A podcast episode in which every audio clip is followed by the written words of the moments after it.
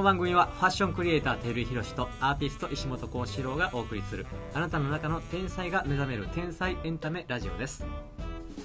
どうもひろしさんでどうも広さんでってなんてどうも幸四郎で。じゃあ今飲んだコーヒーがここのちょっと俺受けてるから基本な。あのあしゃくれやから。そう。でそれをこう引っ込めてるようにいつもしてるやん、はい。それやりすぎると引っ込みすぎてこうこぼれてしまうからその調整が今ちょっときてる分かれへん世界よ。そんなもう微妙すぎて分かれへん。職人の世界や職人の世界ですよ。もちろんですよそれは。全然だからしゃくれてると言われたらまあしゃくれてるのかなぐらいの職人。世界ですよ。あれですけど。もうもうその寸分の話ですか？ら 寸分の話ですもちろんでございます。いや前回のそのはいはい。話じゃスないけど。ピリスピリですね。スピリチュアルスピリチュアルの話さ、はいはい。ちょっとしてみようかと、の、まあ。どうですか？というこどうですか？っていう。テンションでやる話ではないですけど。なんかでもそのさ、はちょっと宗教的な話とは違うやんスピリチュアル的な話、ますね。なんか宗教的な話とかなんかこうむずいやん？なんかいろいろいろんな人の考え方があって。なんかちょっと政治的な話とはちょっと違うけど似てるみたいな感覚あるけど、はい。スピリチュアル的な話は別にええかなええかな。そこはなんかもうはっきり言葉で言ってもいやいやなな別にそのあのラジオ通してはいはい。聞いてもらっても、ああ別になんかスピリチュアルな話誰かがそのなんか嫌な気分になることはないかなっていう気はしてんねんけどな。分かれへん時代が変わってますからね。あうんでもなんか、まあ、そもそも分けることがもともとはなかったわけでしょ。そのリアルとスピリチュアルリアルとスピリチュアルっていうその本当は境目がなかったのにまあね、言葉ができて分かれたえ要はさスピリチュアルってどういうことなん？まあ、辞書で調べたら精神世界とか、見えない世界要するに目に見えない世界で起こり得ることとか、うん。起こった出来事的なことをまあ大体スピリチュアル的な感覚みたいなんで言うてんのかなうんまあだから現代で言うとそのなんか見えない世界そのまあ江原さんとか、はいはいはい、ね、あーあ漢字のことをスピリチュアルって言うてますけど言うても僕らね見えない世界と見える世界両方で生きてますからあー。心って見えないですし。だからあれちゃう？そのオーラの泉、はいはいはい。その江原さんとあの、うん。僕の大好きなあの三輪三輪さんね。三輪明宏大先生の、あの番組で結構うん。バッて出出たイメージあれへん？そういう言葉すらなかったないよなうんですけど。うんうんうん。なんかその前世がとか、はいはいはい。あすあでもその前で言うたらあの丹波哲郎と丹波かか哲郎さんとかね。うん。うん。でもあの丹波哲郎さんがスカウトして江原さんテレビ出るようになってんなあれ。あそうなんですか？そうそうそうなんか三輪さん丹波さんの家で三輪さんとなななんかあの人もともとはいあの神主さんか行司さんがやってたあんや。そうなんですか？江原さんって。へえ。でああのでテレビ出ろみたいなこと言われてあの君がそれをなんかこう目に、まあ、要するにスピリチュアルな世界っていうものがあるんだっていうことを世にうん。あれしろみたいなことで、まあテレビに出始めるきっかけになったのは丹波さんやって言ってたで。まあそうなんかねまあでもうん。だからああの時代とかはなんかこう、あなたの知らない世はいはいはい。界みたいな、その、うん。お化け的な話とか。うんうんで丹波哲郎さんってちょっとこ霊うなんか界があるそうそうト トリッキーなイメージあるやん。はいはいはい。なんかあの、うん。ちょっとお面白いというか、はいはいはい。なんかうさんくさいなっていうより面白いなみたいな感じが、そんな真に受けてなかったけど、うん。確かにあの江原さんとか三原、まあ、三輪さんのあの番組とかは結構なんかシ,、うん。シリアスというか、うん。なあお笑い番組じゃないもんなあれ。そうですね。うん。まあでももともとはねまあもともとっていうかそのお墓があって手合わせてご先祖さんに感謝するとかそういうのもスピリチュアル、俺もそう思う、そうん、うん、心もスピリチュアルですし、うんうんうん本当は分かれてないのになんかそれがあマインドとかもそうか。だから結局目に見えへんことを全部スピリチュアルっていうとそういうことになるってことやな。うんだから物質化できないものってことやうな、んなんかこう特別なものに言葉ができてしまうできたわけじゃないんでしょうけど、うんうんうん。言葉がね日本でこうそうスピリチュアルっていうのが広がったゆえに、はいはいはい。なんか特別なもの的なね、うん。ことになってますけどだから僕もそう特別なもんと思ってましたけど、はいはいはい。なんか人生を深めれば深めるほどなんか一緒というかうん。当たり前にの世界、はいはいはいはい、うん、だなってすごく。でもそう考えたらそのなんかスピリチュアル的な活動っていうのかな、はいはい。あのお仕事も含めて、はいはい。そういう活動をしてはるような人たちと出会うのって、多分幸四郎とその幸四郎の奥さん、はいはい。アッコちゃんの2人きっかけやもんな俺、ああなるほどね、うん、それまではわりかし、うん。あの避けてたかな。寄せつけてなかったわ。あうん、ーもうもっと幼少になったらまた逆にはいはいそこは宗教になるから、うんうんうん。あのまあまあでも宗教もスピリチュアルといえばそうなんのかも分からない、うんまあ難しいけどさ、うんまあ、クリスチャンやったから、うんうん。あの教会行ってた時はあれやけど、それこそ中学から、はいはい。そのまあ極論言うと30半ばぐらいまで交渉と出会うまで、はいはい。30前半ぐらいか、うん。前半か半ばぐらいまではもう一切受け付けへんかったもんね、へんか嫌なことがあったとかそういうことうんなんかそうまあそれスピリチュアルというのもあれかも分からへんけど、うんうん。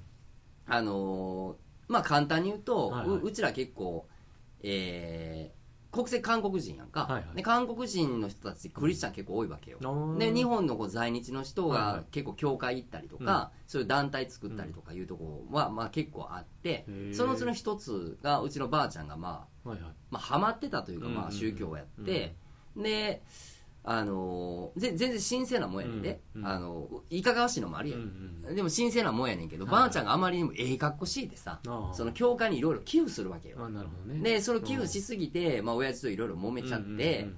で結局ごちゃごちゃなってみたいなことの、ことの記憶だけを残すと、うんうん。なんとなくその宗教にはまったことによって家族がなんかおかしなっちゃったっていう記憶が残っちゃったからあーなるほど結局人を救うためにあるものを人の家庭が破壊してるやんけ、うん。みたいな感じのこう大人になったら中学ぐらいだったら分かるやんか、はいはい。だからそこでなんか信用するとかせえへんっていうより一旦閉じたって感覚、なんか。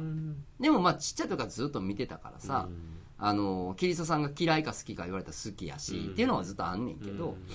なんかそれがずっとあったからだからそれこそあの兄貴とさ一緒に働いた時うん。とかでもそういうこう信心深い子とか、さっき言ったようにそのご先祖様に手合わすとかな、はいはい。ああいう世界観は別やねんけど、うん例えばこうパワーストーンとかはいはい。よくあるやん手に、ま、回るような、はいはい。である時店にこうあのはめてる子がおって、はいはい。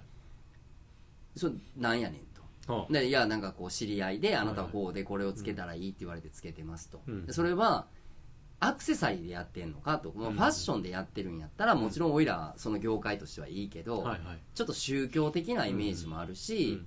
お客さんによって好きな人もおれば苦手な人もおるやんか、うん。だからそれは仕事中は外しなさいと。っていう話をしててんけど、いやでもこれがなんかその運気が上がるって言われたんでっていうのでめっさ喧嘩したというか、ボロクソ言うた記憶あるわ。そんなもんで上がんねやったら上がってるやろ鼻からとか言う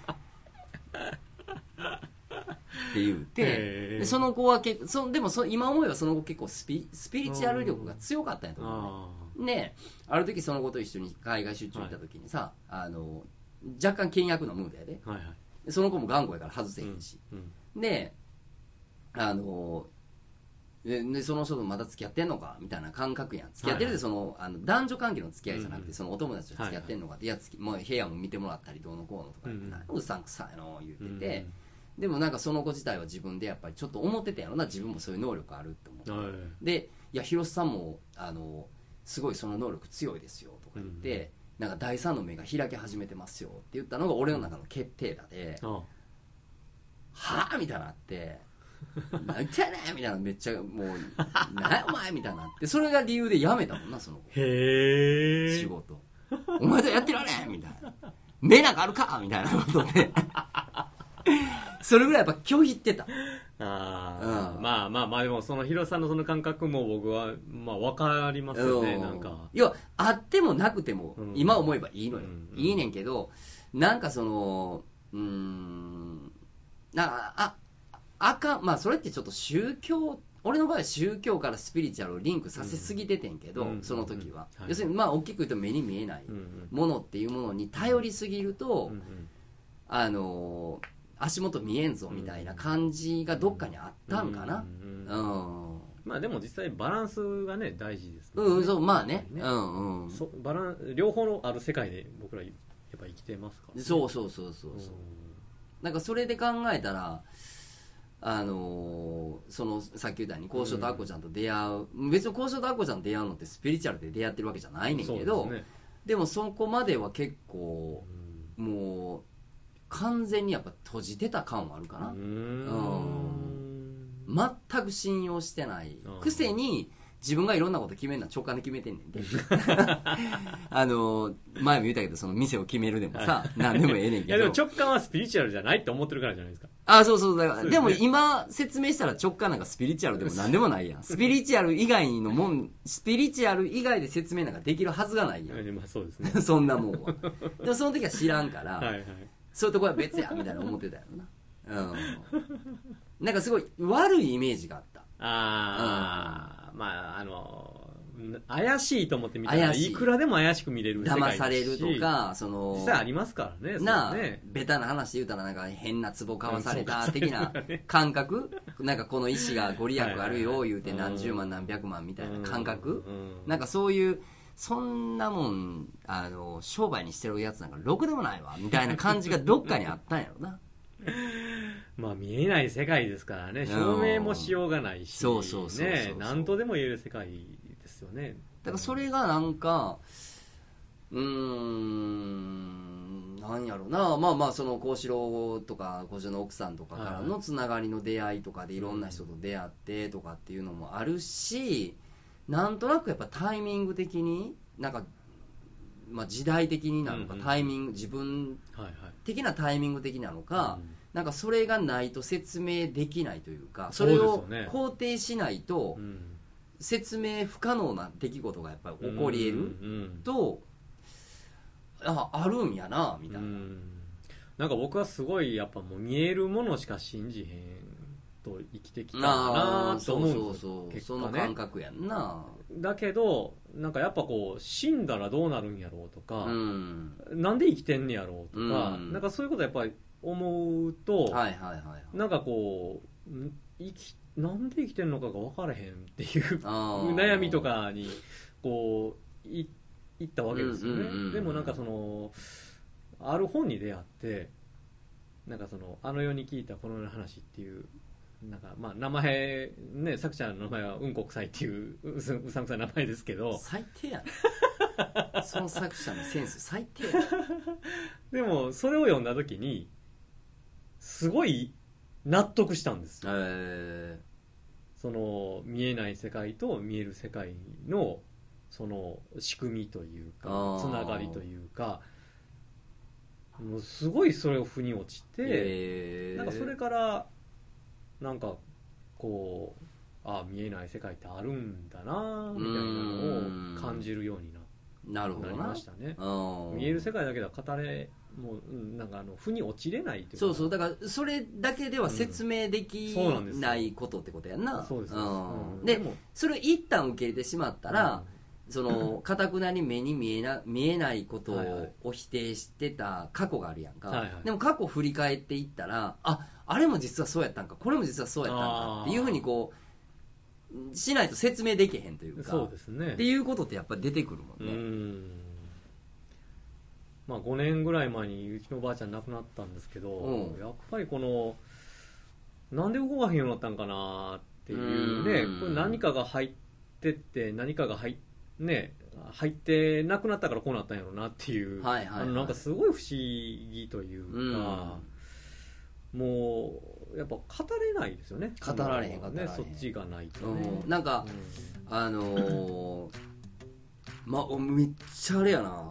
真面目なテーマやなななんなんか。これ前半次後半でいきますか？次週でいきます。そうしましょうか。さよならの時間もう閉店時間がもあーそうなんですか。もうあと30秒であのうちは閉店なんあそうなんですか、まあはい。スピリチュアルな話は何気に僕ら山ほどできる。そうやね。もしかして3週にわたりみたいになるかもわかりませんけど、はい。まあ、前半はとりあえずこんな感じの入り口で。はい。エンディング。エンディングでした。ありがとうございました